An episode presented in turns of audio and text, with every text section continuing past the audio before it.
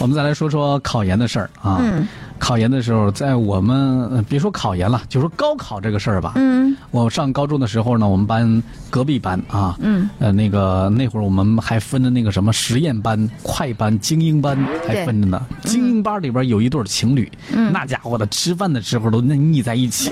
好多人说这俩人个头长得也不搭配呀，能走在一起吗？嗯男的个儿特别高，嗯女生的个儿呢，就是男生我估计一不小心的话，把胳膊放下来能夹着他，就个儿比较矮，就是网上说的那种。那种最萌身高差对哎，就这样，嗯大家都不看看好这对情侣。嗯但是人家说了啊，嗯这样吧，马上就高考了。小女孩说，那个高考的时候呢，咱们俩要是都能考到同样的大学，咱们就好好的那个在一起。嗯啊，成绩必须得考好了，到时候在一起。嗯啊，如果考不好的话，咱俩就分手了是吧？就分手。啊当时一想，哎呀，这女孩分明是找理由跟他分手。啊才不是嘞。结果你知道吗？高考的时候，俩人考试还真不赖。嗯其中男的考到南方一所大学，嗯女孩考到北方一所大学。所以就，是南北两地嘛。完了，这俩人终于还是分了。我住长江头，君住长江尾的那种对呀、结局哈。啊，这不是长江，是你是那个京九铁路南，这是京九铁路北，就这种感觉。对，但是没有想到，人家大学毕业之后，俩人还在一起，最后到现在，这个恩恩爱爱啊，然后呢，也有了自己的小孩 啊，哦，那真是一个特别励志的故事哈。特别励志。对。啊，他最近在山东的潍坊科技学院也有类似的这样一对情侣，嗯。那可以说朋友圈里刷爆屏了。怎么呢？嗯，嗯这个男孩叫张峰，嗯女孩叫郭蕊，他们呢是来自于潍坊科技学院贾思勰农学院二零一五级的园艺班的学生，俩人相恋是相相恋三年了。嗯同时报考了海南大学的研究生，呃，这个备考期间双方就约定，只要有一个人考研失败就分手啊，啊！那家伙的，这家伙太发着毒誓发的，你知道吗？什么事不好，诅咒自己分手，万一考研失败呢？是不是？就是嗯但是后来俩人真的是同一所大学、同一专业录取了。哦，两个人的故事呢，在朋友圈里传开，纷同学们纷纷点赞，这太幸福了！对，这简直是学业爱情双丰收啊！就是啊，这俩人都是学霸嘛，对吧？嗯，嗯，后来呢，下定决心之后啊，这个两人的恋爱地点呢，呃，就从外面变成了教室了。哎，备考期间呢，张峰每天都和郭蕊一起学习超过十六个小时。哎，张峰呢，在这个期间呢，每天呢给他的这个女朋友郭蕊带早餐。嗯早上六点，宿舍楼下着等着他，一起去教室开始一天的复习，直到晚上十点、十点半啊，两个人呢离开图书室。暑假也不例外，他们有一个特殊的约定，双方只要有一个人考研失败就分手。张峰说呢，他说当时复习的复习的时候遇到瓶颈，他坐在一起呢，他们就会谈谈心，彼此鼓励，告诉彼此一定要以考研为中心。对，那对此呢，正在这个备备战考研的大学生情侣们呢，嗯也就是说两个人的辅导员儿这个韩金红啊，韩金红呢还表示说要把这个恋爱与学习分清楚，成年人应该明白自己想要什么。嗯，说在这个报考学校方面呢，两个人尽量的报考离得比较近的两个学校，嗯同一所学校当然更好，是吧人？家问题是还在于同一专业，这太神了哈。对、嗯、啊，你这这这个叫二二的网友在说，考嗯研失败就分手，这这这我最讨厌的分手要挟了，真是。这看来是被呃要挟过哈。对，就估计这样的，你让我考研，我哪考得上我这？呃，李芳说了，李芳说：“哎呀，我说我咋没考研呢？原来当时就是没有女朋友呗，没有动力。没有人鼓励你是吧？对你这是啊什么人呀、借口。对我寻我秀在说，他说爱情是动力，考研是目标，为他们点赞啊！对，嗯，哎呀，真的是，我也觉得是，我怎么没考研呢？我觉得老齐，你你就是那种状态嗯是特别符合周杰伦写的一首歌，怎么了？我伦写的那首《等你下课》。我直接就下课了，我不用谁我都没等，我就等着老师说下课呢。对，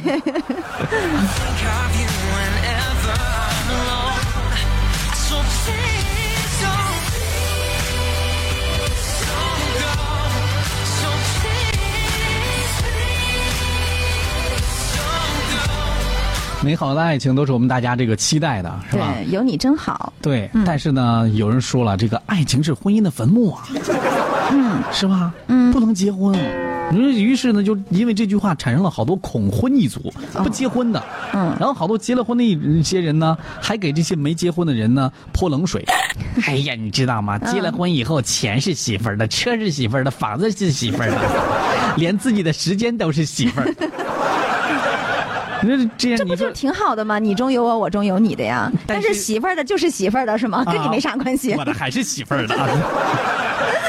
那最近有一个二十三岁的男子啊，这二十三岁的小伙子可能也就是将刚结婚吧，嗯，然后跟媳妇儿吵架了，吵架以后去砸警车，啊干嘛呢？嗯，哭着喊道：“我想进去待两天儿，啊，受不了了是吗？打算我。就要进去住公安局待两天儿。”什么情况？结婚以后你受到什么打击？就是，还是大小伙子是吧？。对，咱们来了解一下这个事儿啊，这是发生在杭州的余杭区的一件事儿。嗯四月十三号的凌晨啊，这个余杭仁和派出所、接到了一名女子的报警电话，说的这个遭到丈夫的殴打，需要去处理。对接到报警之后呢，派出所的民警呢立刻赶到了当地的这个事故的现场吧。这事情是倒在现场之后，发现路边有一个男子正和这名女子发生了激烈的争吵。对，经过了解呢，吵架的男女呢是一对夫妻。嗯当天晚上呢，这个丈夫刘某出去和同事吃饭喝酒回来，与妻妻子呢发生了争吵啊，两个人越吵越凶，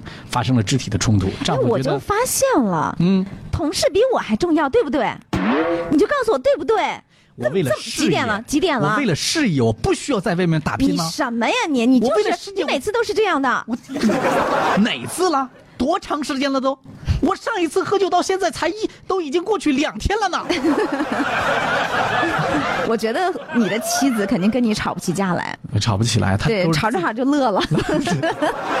但是吧，这个嗯确实好多人吵架，就是夫妻之间好多吵架都是因为这个丈夫外面喝酒，哎然后呢妻子嫌他喝酒了不陪自己，嗯然后呢这个回来晚了等等，其实我这种理由。我还真是觉得呀，喝点酒真的无伤大雅啊，因为就有的时候，嗯，就是酒是为了助点兴嘛。嗯但是你不要酗酒，对吧？有的人他是回来之后还得让人妻子还伺候他，这就过分了呀。哎呀，但是这俩也不是这回事儿啊，就是因为喝酒这事儿啊，俩人说话，说着说着就话赶话就吵起来了。哎是的，嗯，丈夫呢就觉得你当着我这这同事的面，你这这这，你这跟打我，你这我没面子的，这叫酒壮怂人胆了。是不是？嗯，媳妇儿，你在外边你要给足我面子，我大男子汉，你是不是你得让我们在外边最起码，我哪怕回去让我跪搓衣板呢？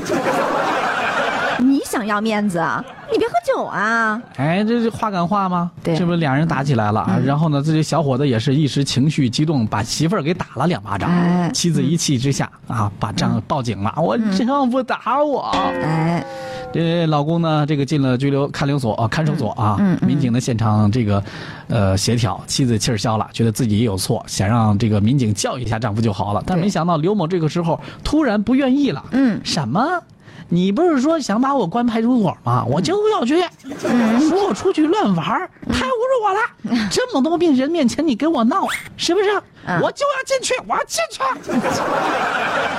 本以为他喝多了，哪知道真的是要砸警车，砰砰砰啊！啊呃，一边砸一边的喊：“带我进去，带我进去！”啊，这一看这样，民警说：“没法了，嗯走吧失，控了带着走吧，都这样了。”对，啊，带上警车啊，然后呢，嗯开始主动配合了，没有丝毫的反抗。对直到酒醒之后，他才追悔莫及你。说这得喝了多少？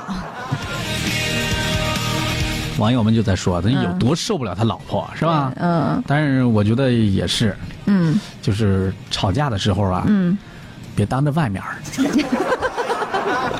回家以后 老齐，你知道吗？这是我跟你上节目以来你说的最真诚的一句话，感觉。最怂的一句话，是吧？但是